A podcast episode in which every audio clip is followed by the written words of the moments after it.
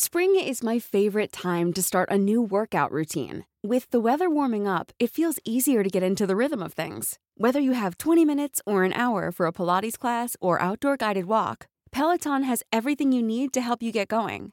Get a head start on summer and try Peloton risk-free with Peloton Rentals at onepeloton.com slash bike slash rentals.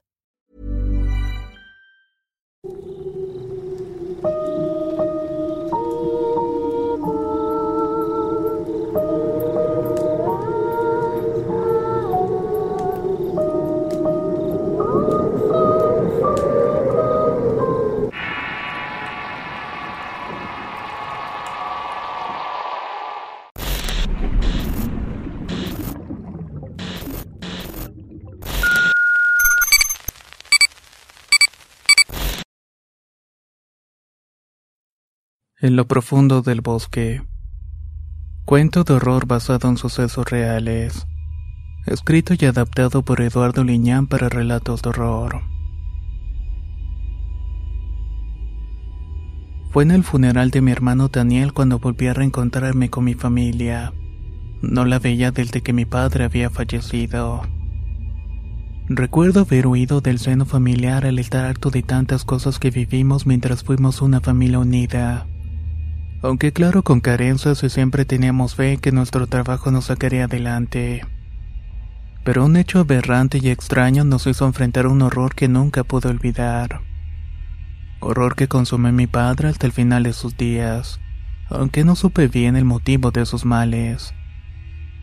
Fue al volver a ver a mis familiares que supe por palabras del nieto de Daniel de una escalofriante verdad inverosímil, increíble y espantosa. Armé un rompecabezas y la verdad sabida no mejoró mi vida o la de mi familia. De hecho, yo también tuve mis propias batallas en contra de lo desconocido. Al morir mi padre, mi hermano me habló para confirmar la noticia por lo que tuve que ir a enterrarlo. Luego de hacerlo nos despedimos y durante muchos años perdimos contacto, hasta que uno de sus nietos con el que tenía comunicación me avisó de su muerte. Cuando volví a ver a mi familia con tristeza supe que mi madre había fallecido hace muchos años. De todos mis hermanos solo quedábamos una hermana muy enferma que vivía en Puebla y yo. Después de muchas penurias a lo largo de mi vida disfrutaba de una tranquilidad producto de mi esfuerzo. Los males que enfrentaban eran más del espíritu de mi cabeza, consecuencia de muchas cosas inexplicables. Después de cremar sus restos me reuní con mis familiares para ponernos al tanto de todo lo que había acontecido mientras estuve lejos de ellos. Luego de la reunión familiar, el nieto de mi hermano Daniel Francisco me contó una increíble historia acerca de lo que había padecido mi padre al enfrentar a una bruja que asoló una comunidad donde vivíamos en el estado de Hidalgo. Después de revelarme lo que le había dicho a su abuelo, me derrumbé. Lloré no sé cuánto tiempo recordando aquellos eventos en los que murieron amigos y vecinos amando de una siniestra mujer y homicida, cuyos perros negros que siempre la acompañaban daban cuenta del infernal origen de esta persona a la que llamábamos bruja. Entendí por qué mi padre pasó largos años en letargos depresivos, siempre con el temor de salir al mundo encerrado en su cuarto esperando la muerte hasta el momento de huir de nuestra comunidad recuperando un poco la salud. Pero ese miedo lo consumió a lo largo del tiempo. Ese sentimiento de zozobra de saber qué le había pasado a mi padre me acompañó al volver a mi casa. Lo hizo con mis hijos y mis nietos a los cuales abracé largo tiempo, deseando que no les pasara lo mismo que a mi padre o mis hermanos a mí. Luego de mucho pensarlo, comprendí que la presencia de esa bruja era como una maldición para mi familia. Recordé lo que había sucedido mientras busqué mi propio camino, algo que nunca platiqué ni a mis hijos ni a mis nietos. Pero al saber lo que le había ocurrido a mi padre y al saber que mis nietos enfrentarían el mismo horror que yo, supe que la verdad no debía ser ocultada. Revelándoles esta historia y el motivo de mis temores que les había heredado en vida. Había decidido tomar mi propio camino, dejando a mi padre enfermo al cuidado de mi madre y de mis hermanos. La idea era conseguir algún trabajo, ganar dinero para apoyar a la familia y quizás comprar una casa para todos. Tenía muchas esperanzas de lograrlo, pero cuando la pobreza y el hambre me sorprendió, supe que no sería de esa manera. Avergonzado decidí dejar esos sueños e intentar sobrevivir y dejar de pasar hambre. Llegué a vivir en la indigencia, derrimado con unos amigos que me dejaban quedarme en un cotrichil lleno de limañas. Al menos no pasaba frío. Uno de esos días en los que no tenía para comer estaba en la desesperanza pidiendo algunas monedas en la calle para tomar un café. Cuando de repente alcanzé a ver que había un tumulto de hombres rodeando un camión de redilas. Al acercarme escuché que un tipo con rostro fiero y de malos modos pedía jornaleros para trabajar en la acera de Hidalgo como leñadores. Prometió hospedaje, comida y buen sueldo por lo que muchos estaban ansiosos para irse a trabajar. No obstante, la mayoría eran hombres mayores o viejos sin nada que ofrecer. La compañía, como la llamaban, buscaba hombres fuertes para talar árboles. La paga era buena. Con ese argumento, sin dudar, alcé la mano para ofrecerme, sin imaginar que esa sería una de las peores decisiones que afectaría toda mi vida en muchos sentidos. Por mi juventud e inexperiencia en cuestiones de engaños, acepté irme con el enganchador, por lo cual me indicó subirme al camión para tomar un lugar. Poco a poco el camión se llenó de varias personas con hambre de dinero y trabajo. Muchos no tenían más opción que esa y otros únicamente se iban a la aventura sin saber lo que los esperaba. Otros escapaban de la autoridad al deber algo. Con hambre, frío y sin nada que perder, nos enfilamos por los agrestes y sinuosos caminos que se adentraban en la sierra. Lento el camión rugía con esfuerzo intentando subir por las escarpadas laderas. En cierto momento el paisaje de los cerros cambió a uno que ya conocía, lleno de coníferas y árboles de bosque y de climas helados, rodeado de un silencio bastante extraño. Siendo niño estuve rodeado de una peculiar belleza y ahora me parecía poporosa, pensando que quizás algo nos saldría de entre el monte para atormentarnos. Y no estaba equivocado. Caía la tarde cuando llegamos al campamento en lo alto de un cerro de árboles de pino. En el lugar había algunos leñadores limpiando troncos, en tanto otros parecían descansar sobre montículos de acerrín en una de las múltiples galeras que habían para almacenar madera. Del otro lado del campamento estaban las galeras habitacionales que no eran más que techumbres hechas con láminas y troncos, cuyas paredes estaban forradas de corteza de árbol.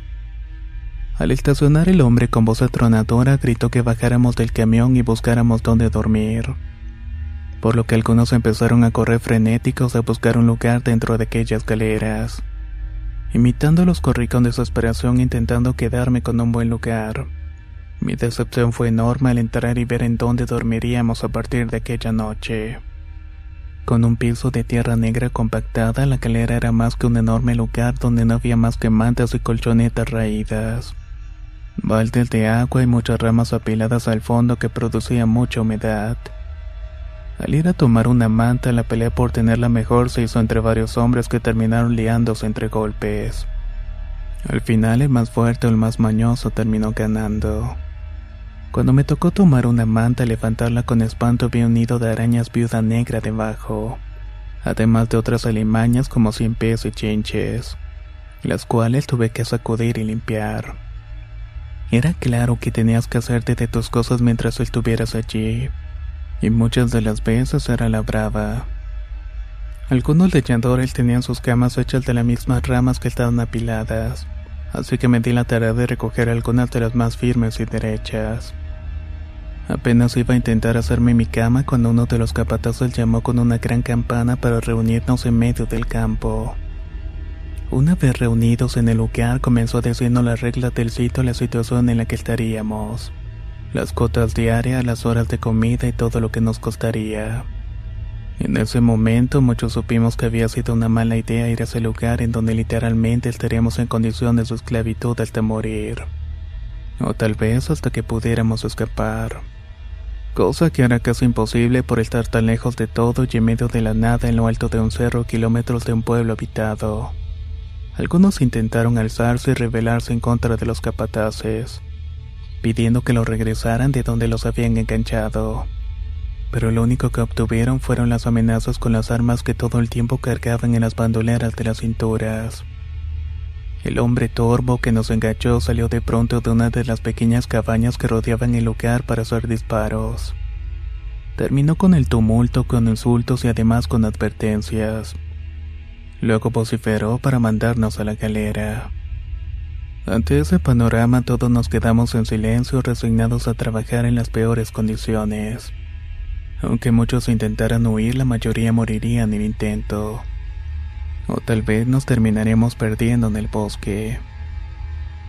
Por esa noche fue todo y cenamos atole y un pedazo de pan duro que por supuesto no te descontaron de nuestro sueldo.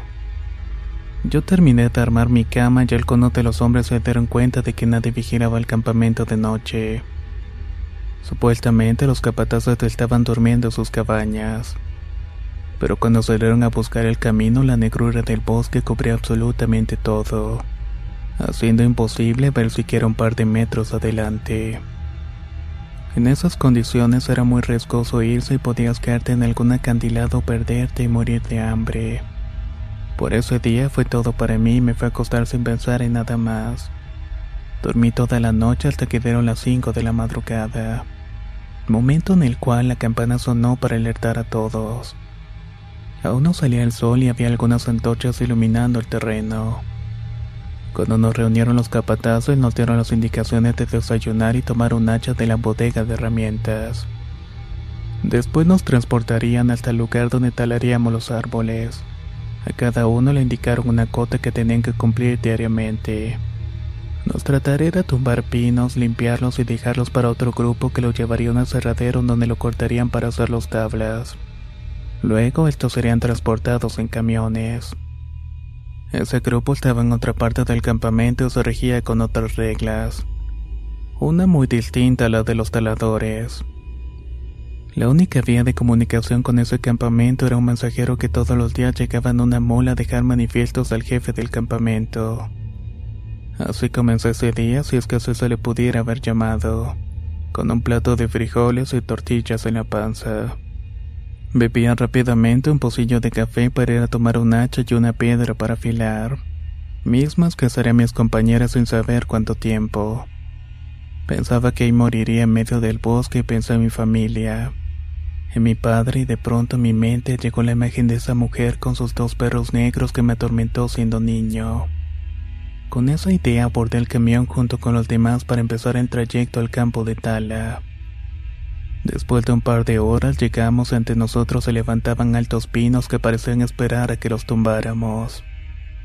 Sobra decir que muchos por la inexperiencia sufrimos para cortar por lo menos uno.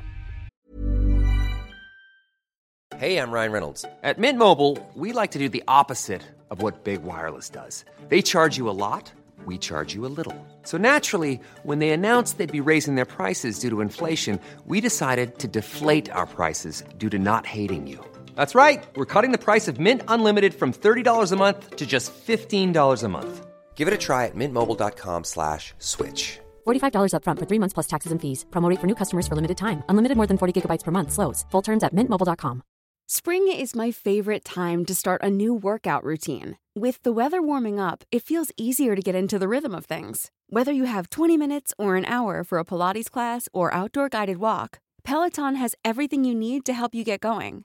Get a head start on summer and try Peloton risk-free with Peloton Rentals at onepeloton.com slash bike slash rentals. ¿Qué tal te vendría una limpia de primavera? Sin duda la llegada de una nueva estación es la oportunidad perfecta para traer mejor energía a tu vida incluyendo abundancia y dinero en efectivo por tus compras diarias gracias a iBota. Así es, y lo mejor es que no tendrás que recurrir a la brujería para traer riquezas. Solo descarga la aplicación de iBota totalmente gratis. Agrega tus ofertas y obtén dinero real que podrás transferir a tu cuenta bancaria, PayPal o tarjetas de regalo. Forma parte de la comunidad de 50 millones de usuarios que ya disfrutan de los beneficios de más de 2.700 marcas y gana hasta 256 dólares por año. Con iBota ya no tendrás que recurrir a un amarre de amor para conquistar a tu crush. Y con el dinero que ahorraste podrás invitarla a una cena elegante. O al fin comprar ese viaje con el que siempre soñaste. Y si eso no es suficiente para convencerte, En este momento, iBot está ofreciendo a nuestro público 5 dólares. Solo por probar iBot usando el código ROR cuando te registras. Solo tienes que ir al App Store o Google Play Store y descargar la aplicación iBota gratis. Para comenzar a ganar dinero en efectivo y usar el código ROR.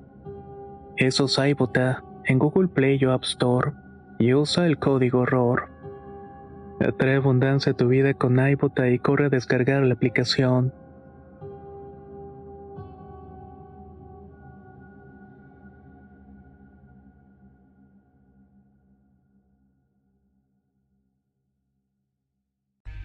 Con las manos llenas de ampollas reventadas noté que la sangre de mis heridas empezó a embardunar el mango de la hacha. Al no poder talar más me quedé agobiado y casi al punto del llanto. Mismo que fue sofocado por uno de los capataces que me gritó obscenidades, arriándome prácticamente para seguir trabajando. Como pude continué pero terminé el día y sin haber cumplido la cuota. Mis manos estaban destrozadas. Afortunadamente me había hecho amigo de un viejo que tenía mucho tiempo trabajando en ese lugar aunque no se labores de tala. Sabía mucho de árboles y hierbas para diversos males. Lo tenían como una especie de ayudante. A pesar de haber cumplido desde hace mucho tiempo su labor como leñador, prefirió quedarse en el campamento al no tener a dónde más ir. Su nombre era Don Jacinto. Desde que llegué le tomé aprecio por recordarme a mi padre. Al verme empezó a curar mis manos con hierbas y trapos calientes. Además también me indicó cómo cortar los árboles más rápidamente. Por esa noche descansé lo más que pude y durante la madrugada me despertó el eco de un grito que escuché a lo lejos. Aún en la modorra pensaba que lo había soñado, pero al escuchar nuevamente el grito supe que era cierto. Era una especie de chillido de animal mezclado con el alarido de una persona. El eco lo hacía aún más escalofriante tanto que me había erizado la piel. Quise levantarme para mirar, pero la mano callosa de don Jacinto me detuvo. No vayas, muchacho. No sea que la noche te devore, me dijo muy seriamente el viejo. Al decir esto me volví a acostar, pero al intentar agarrar el sueño de nuevo pude escuchar de nuevo los alaridos a lo lejos. Eran personas, hombres que quizás eran lastimados. Poco a poco el cansancio me venció hasta quedarme dormido no sé en qué momento. Hasta que de pronto volví a escuchar la campana de la mañana. Esa mañana hubo mucho revuelo por un par de hombres que habían huido durante la madrugada. Uno de ellos había llegado conmigo en el camión y recuerdo haberlo visto antes de dormir. Pensé que los gritos quizás había sido porque los capatazos los habían hallado y matado pero no terminé de pensar en ello cuando el viejo Jacinto dijo unas palabras que no comprendí. Se los tragó lo que hay en el bosque. De regreso al trabajo esa mañana en particular estuvo muy tenso para todos. Yo tenía un sentimiento muy extraño de ser observado todo el tiempo. Preferí trabajar cerca de varios leñadores para no estar solo. Un oscuro pensamiento de que algo pasaría me asaltaba todo el tiempo. Fue a la hora de la comida después del mediodía cuando vi algo extraño merodear por el bosque. Era un extraño perro de color negro que pareció observarme a lo lejos. Sus ojos amarillos y su cabeza negra aparecía de tanto en tanto entre la maleza. A veces veíamos su negra figura dar vueltas por el lugar donde estábamos. Al ver el animal sentí escalofríos y mi mente viajó hasta la infancia dejándome con un sentimiento de pavor y ese día no quise estar solo. De los hombres que habían desaparecido nadie se preocupó y también nadie los extrañó. Esa noche hablando con don Jacinto le pregunté qué pensaba de la desaparición de aquellos hombres. Él muy frío me dijo que el bosque se los había llevado, que tuviera cuidado de quedarme solo porque algo andaba acechando el campamento. Tiene hambre, Ten mucho cuidado, muchacho. No me dijo más, pero mis pensamientos intuían que quizás se trataba de una bruja, de una mujer vengativa que mataba sin miramientos, acompañada siempre de un par de perros siniestros que obedecían sus órdenes y que habían probado ya la carne humana. Ya lo había visto antes. Mi padre ya la había enfrentado. ¿Cómo era posible? ¿Estaría persiguiéndome o solo me había atravesado en su camino por casualidad? Quise pensar en lo último. No quise decirle a don Jacinto e intuía que ya lo sabía por su rostro preocupado. A partir de ese día siempre anduve acompañado y no talaba lejos de los demás leñadores. En la primera señal de ver algún perro miraba bien para todos lados. A veces podía escuchar los ecos de los ladridos a lo lejos, pero cuando se escuchaba cerca se me erizaba la piel. No sé cuántos días y noches pasé en la zozobra. Los ruidos del bosque me alertaban de la presencia de algo maligno. Solamente don Jacinto permanecía sereno todo el tiempo. Incluso salí en la madrugada por leña para mantener encendido un fogón con el cual calentábamos el ambiente de la galera. Una de esas madrugadas me desperté al escuchar un ruido extraño que provenía de las cabañas de los capataces. Después escuchó el estallido de un arma que nos levantó a todos.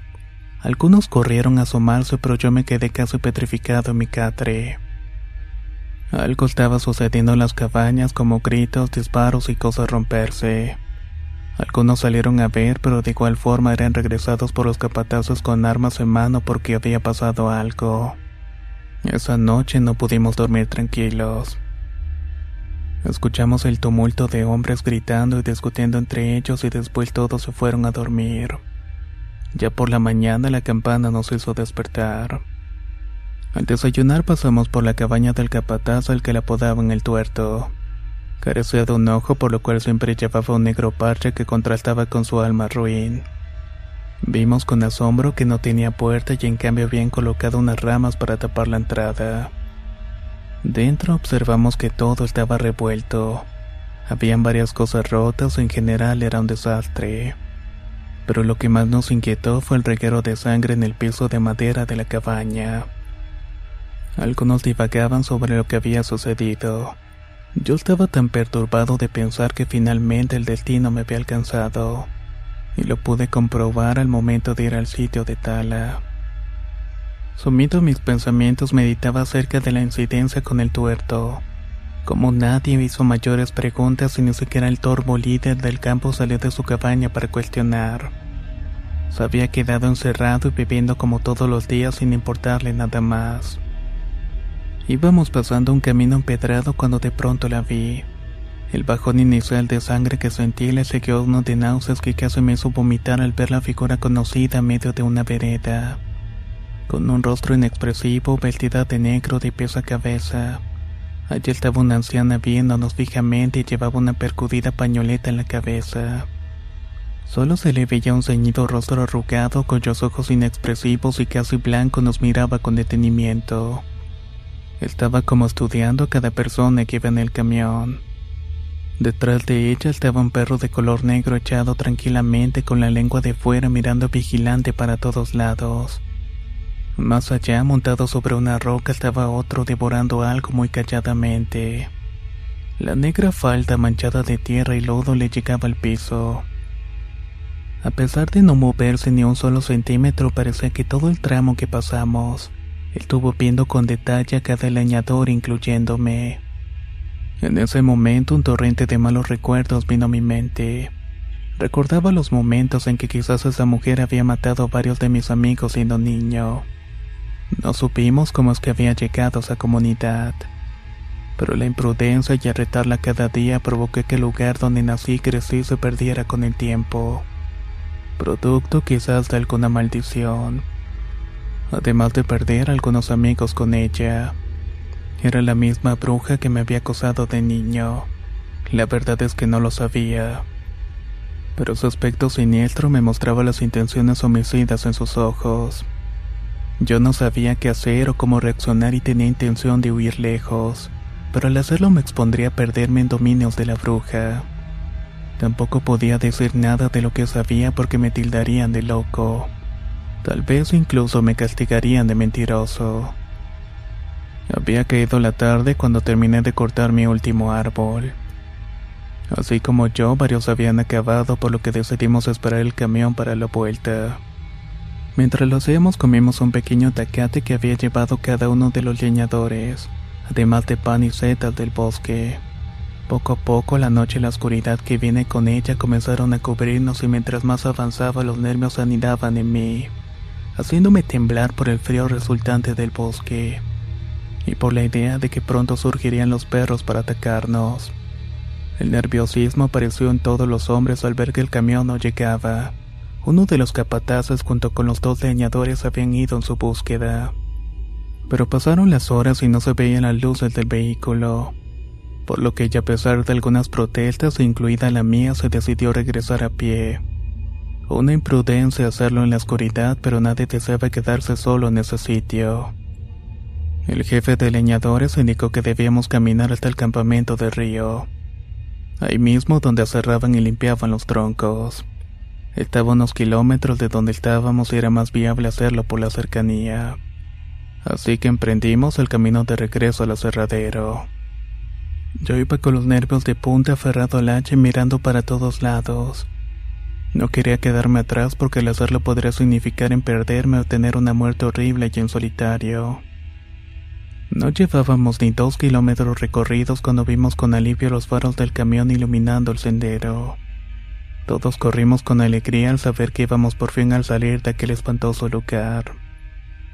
La ansiedad por subirme al vehículo y la promesa de una cena deliciosa al calor del fuego me hizo casi llorar de la emoción. Una que se vino abajo al ver que el camión estaba abandonado con las puertas abiertas y los faros encendidos. No estaba el chofer, ni el capataz, ni los ayudantes que habían ido en la búsqueda. Cuando el jefe intentó dar marcha al vehículo, este no arrancó y para nuestro pesar todas las llantas del camión estaban ponchadas. En ese momento la desesperación, el miedo y la angustia comenzaron a brotar en la conciencia de todos los hombres. Nos sentimos vulnerables ante algo que no teníamos control. Esto alimentó la violencia y el reproche de semanas de explotación en aquel sitio. Los leñadores comenzaron a amotinarse en contra de los capatazos que al verse superados sacaron sus armas para defender sus vidas. Pero antes de que pudieran darse una encarnizada pelea entre todos, escuchamos el eco de aullidos horribles que nos erizaron la piel. Cerca de nosotros estaba algo, unos animales que gruñían y ladraban como acechándonos, por lo que el miedo hizo que se olvidaran las rencillas y nos juntamos espalda con espalda. Teníamos que hacer frente a lo que anduviera entre la oscuridad. Yo sabía que si había alguien que se separaba no la iba a contar. Y correr en esas condiciones no la haría más fácil. Así que todos nos subimos al camión para no estar expuestos. Y ahí fue donde comenzó el infierno. Todos vimos con asombro entre la oscura arbolada que se asomaban los ojos brillantes de algún animal como lobos o perros. Eran los perros de aquella mujer y yo lo intuía. Nos observaban cerca, rodeándonos como esperando que alguien cometiera un error para llevárselo a lo profundo del bosque. Todos estábamos aferrados al hacha como si de nuestra vida se tratara. Mientras que aquellos que iban armados empezaron a disparar sus armas a diestra y siniestra. Grave error porque poco a poco se terminaron todos los tiros. Después de la escandalera de los disparos haciendo eco y los gruñidos de los animales, todo quedó en silencio. Un silencio abrumador que te producía unos nervios y temor a la muerte que te lava los sentidos, haciéndote latir el corazón tan fuerte que lo podías escuchar. De pronto ese horrible silencio fue roto por una risa burlona, molesta y aterradora, la cual parecía provenir de una mujer. Era ronca, profunda y era una locura escucharla. Esa locura se apoderó de uno de los capatazos al que apodábamos el yerbero. Esto por ser un desquiciado marihuano que atormentaba a los trabajadores con porra y pistola. Salió de la cabina del vehículo para correr por la vereda mientras los demás le gritábamos que no lo hiciera. Solo vimos como la luz de su linterna que llevaba se movía de un lado para otro iluminando muy apenas el camino. De pronto vimos que la luz de la linterna cayó al piso, seguido de los gritos de dolor del yerbero que inundaron el bosque. Ahí supimos que su loca carrera había terminado, quizás bajo las fauces de aquellas bestias que nos estaban acechando. Eran gritos de dolor y gruñidos mezclados que me hicieron taparme los oídos para no escucharlo, de solo imaginar cómo esos perros devoraban a aquel hombre. En instantes dejamos de escuchar los gritos y las súplicas del yerbero. Luego escuchamos solamente murmullos de algunos leñadores rezando entre dientes, pidiéndole a un dios ausente de su infierno que nos ayudara. El ruido de los gruñidos y ladridos se escuchaba cerca y de pronto nada. Nuevamente el silencio aterrador de un bosque que quizás nos iba a consumir a todos. Poco a poco la vigilia que teníamos se fue haciendo más pesada y nadie quería dormirse. Pero algunos los pensó el sueño mientras que a otros el miedo de dormir y no despertar nos mantuvo en vilo hasta el que llegó el amanecer. Con la primera luz nos dispusimos a correr al campamento cercano y con ello ayuda, comida y esperanza de salir vivos de aquel lugar. Mientras caminamos con horror vimos que a unos metros saltaban los restos de lo que quedaba de aquel hombre. No quisimos averiguar más o buscar el cuerpo si es que hubiera quedado algo. Solo continuamos en silencio hasta el campamento. Llegamos exhaustos y hambrientos. Esperábamos ver hombres trabajando, limpiando los troncos y el ruido de máquinas cortar madera. Pero en vez de eso solamente había silencio. Ningún hombre estaba en el lugar y buscamos por todos lados y ante la ausencia nuestra mente casi se derrumba por la situación tan extraña que nos estaba consumiendo. Así que dejamos que los instintos básicos hicieran lo suyo y buscamos comida y agua. Después de saciar nuestra hambre, algunos hombres comenzaron a buscar a alguien que nos diera respuestas. Y estas llegaron de una forma muy macabra. Uno de los capatazos encontró en una troje donde guardaban granos de harina los restos de varias personas. Lo que vimos salió de toda proporción. Dentro de aquel lugar pestilente muerte y putrefacción habían huesos hechos pedazos. Había una nube de moscas que parecían anidar en ese sitio. También junto con el movimiento lento de miles de gusanos dando su festín con los despojos humanos. Todo eso daba cuenta de la atrocidad cometida en ese sitio. Aquello hizo que varios vomitaran asqueados mientras que otros intentábamos pensar que no teníamos salida que hace el punto de la locura con ideas extremas de cómo escapar de ese sitio. Escuchamos con asombro y alegría el rugido de un motor. A lo lejos pudimos ver uno de los camiones de transporte. No puedo describir el sentimiento de alivio mezclado con la alegría de ver la salvación llegar lento por el sendero. No hubo mayores explicaciones. Todos corrimos al camión para largarnos de ese sitio. El conductor venía con el enganchador, el cual bajó del vehículo en marcha para cerciorarse de todo lo que había pasado en el sitio antes de irnos. Fueron eternos los minutos que conté mientras esperaba el regreso del hombre que junto con los capatazos veía la magnitud de lo que había sucedido en ese sitio. Tan solo me llevé las manos al rostro para ocultar mis llantos sentando el camión de marcha. Mientras volvíamos por el sendero, uno de los leñadores señaló a lo lejos mientras exclamaba: Oigan, ¿Quién es esa vieja? Mi cuerpo se petrificó al ver a lo lejos las negras figuras de la vieja horrible de mi infancia y un par de perros infernales. Estaba como despidiéndose de nosotros lanzando una advertencia silenciosa que vimos varios de los que íbamos a la redila. No vuelvan. Eso era lo que nos estaba diciendo. Se removió el campamento llevando al otro lugar donde la compañía tenía campos de tala. Todo se terminó arreglando con dinero y amenazas, pero nadie quería hablar sobre la situación. La vida de esclavitud continuó para muchos en medio de leyendas y cuentos horribles que pocos creían. Aquellos que estuvimos involucrados de pronto comenzamos a perdernos en el bosque o morían por accidentes provocados por los mismos capataces. Sabía que algún día me iba a tocar, pero la suerte y la providencia hizo que saliera de aquel sitio escapando oculto en uno de los caminos que iban de tanto en tanto a la ciudad a surtirse de alimentos y gente para talar. Don Jacinto fue el que me ayudó a escapar de aquel infierno, pero él no quiso irse. Como él decía siempre, tenía una vida allí y esa era la única que le quedaba. Había regresado a mi vida de indigencia, pero de alguna forma me sentía libre y con vida. No sé cuántas veces le agradecí a Dios el vivir aunque mi mente y mi alma nunca se pudo quitar del espanto que le tenía al bosque, y lo que sale de allí para alimentarse con aquellos que tienen la mala suerte de toparse con la muerte. Con el tiempo pude progresar en la vida y tener familia, hijos de los cuales advertí siempre de no andar solos en el bosque o montes alejados. Les inculqué un temor que hasta la fecha no sé si les ha salvado la vida. Pero mientras tanto yo vivo en la zozobra cada día de ver entre las personas o los caminos la presencia de aquella maldita bruja. Aquella que va siempre acompañada de sus perros infernales.